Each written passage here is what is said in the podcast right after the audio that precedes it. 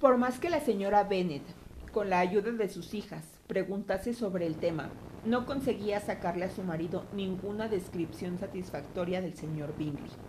Le atacaron de varias maneras, con preguntas clarísimas, suposiciones ingeniosas y con indirectas, pero por muy hábiles que fueran, él las eludía todas.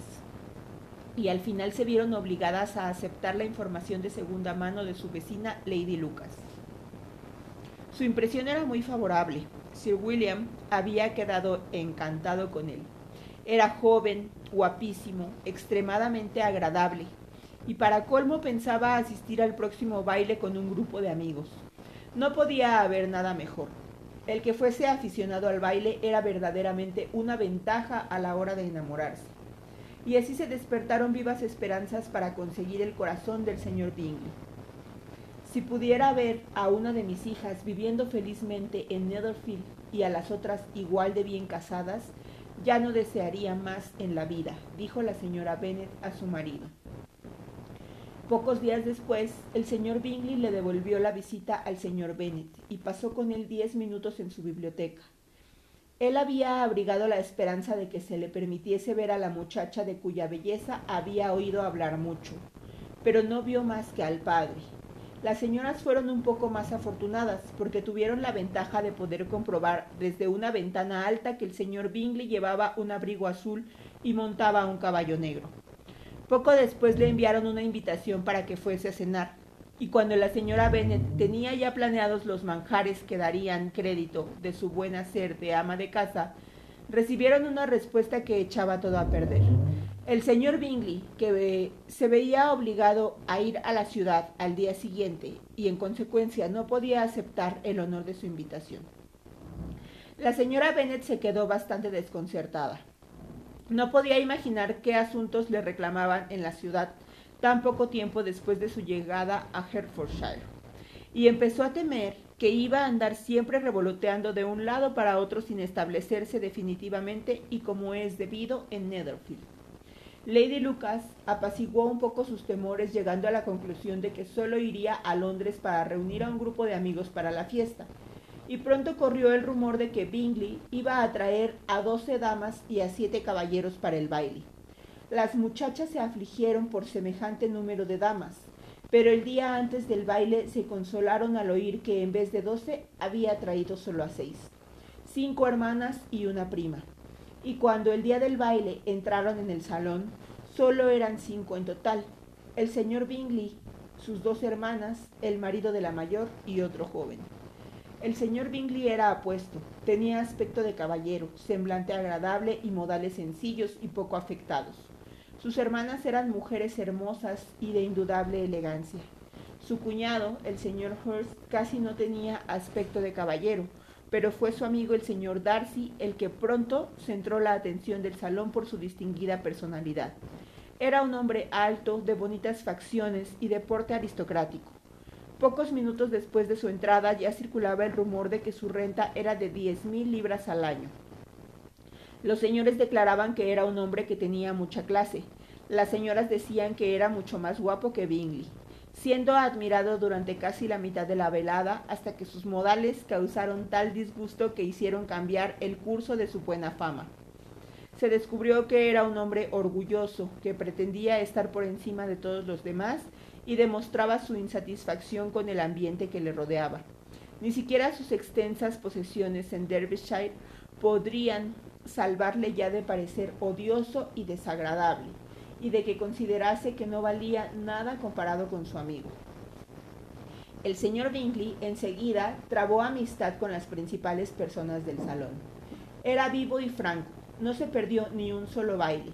Lamentó que la fiesta acabase tan temprano y habló de dar una él en Netherfield. Tan agradables cualidades hablaban por sí solas. ¿Qué diferencia entre él y su amigo? el señor Darcy solo una vez bailó solo una vez con la señora Hurst y otra con la señorita Bingley. Se negó a que le prestasen a ninguna otra dama y se pasó el resto de la noche deambulando por el salón y hablando de vez en cuando con alguno de sus acompañantes. Su carácter estaba definitivamente juzgado. Era el hombre más orgulloso y más antipático del mundo, y todos esperaban que no volviese más por allí.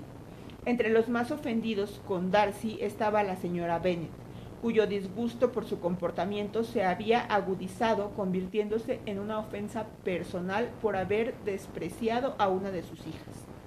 Había tan pocos caballeros que Elizabeth Bennet se había visto obligada a sentarse durante dos bailes en ese, en ese tiempo. Darcy estuvo lo bastante cerca de ella para que la muchacha pudiese oír una conversación entre él y el señor Bingley, que dejó el baile unos minutos para conocer a su amigo, de que se uniesen a ellos. Ven, Darcy, le dijo, tienes que bailar. No soporto verte ahí de pie, solo y con esa estúpida actitud. Es mejor que bailes. No pienso hacerlo. Sabes cómo lo detesto, a no ser que conozca personalmente a mi pareja. En una fiesta como esta me sería imposible. Tus hermanas están comprometidas y bailar con cualquier otra mujer de las que hay en el salón sería como un castigo para mí. No debería ser tan exigente y quisquilloso, se quejó Bingley. Por lo que más quieras, palabra de honor. Nunca había visto a tantas muchachas tan encantadoras como esta noche. Y hay algunas que son especialmente bonitas. Tú estás bailando con la única chica guapa del salón, dijo el señor Darcy mirando a la mayor de las Bennet. Oh, ella es la criatura más hermosa que he visto en mi vida. Pero justo detrás de ti está sentada una de sus hermanas, que es muy guapa y apostaría que es muy agradable. Deja que le pida a mi pareja que te la presente. ¿Qué dices? Y volviéndose, miró por un momento a Elizabeth hasta que sus miradas se cruzaron. Él apartó inmediatamente la suya y dijo fríamente, No está mal, aunque no es lo bastante guapa como para tentarme, y no estoy de humor para hacer caso a las jóvenes que han dado de lado otros. Es mejor que vuelvas con tu pareja y disfrutes con tus sonrisas, porque estás malgastando el tiempo conmigo. El señor Bingley siguió su consejo. El señor Darcy se alejó y Elizabeth se quedó ahí con sus no muy cordiales sentimientos hacia él. Sin embargo, contó la historia a sus amigas con mucho humor porque era graciosa y muy alegre, y tenía cierta disposición a hacer divertidas las cosas ridículas. En resumidas cuentas, la velada transcurrió agradablemente para toda la familia. La señora Bennet vio cómo su hija mayor había sido admirada por los de Netherfield. El señor Bingley había bailado con ella dos veces y sus hermanas estuvieron muy atentas con ella. Jane estaba tan satisfecha o más que su madre, pero se lo guardaba para ella. Elizabeth se alegraba por Jane. Mary había oído cómo la señorita Bingley decía que ella era la muchacha más culta del vecindario y Catherine y Lydia habían tenido la suerte de no quedarse nunca sin pareja, que, como les habían enseñado, era de lo único que debían preocuparse en los bailes. Así que volvieron contentas a Longbourn, el pueblo donde vivían y del que eran los principales habitantes. Encontraron al señor Bennet aún levantado, con un libro delante, perdía la noción del tiempo y en esta ocasión sentía gran curiosidad por los acontecimientos de la noche que había despertado tanta expectación. Llegó a creer que la opinión de su esposa sobre el forastero pudiera ser desfavorable, pero pronto se dio cuenta de que lo que iba a oír era todo lo contrario.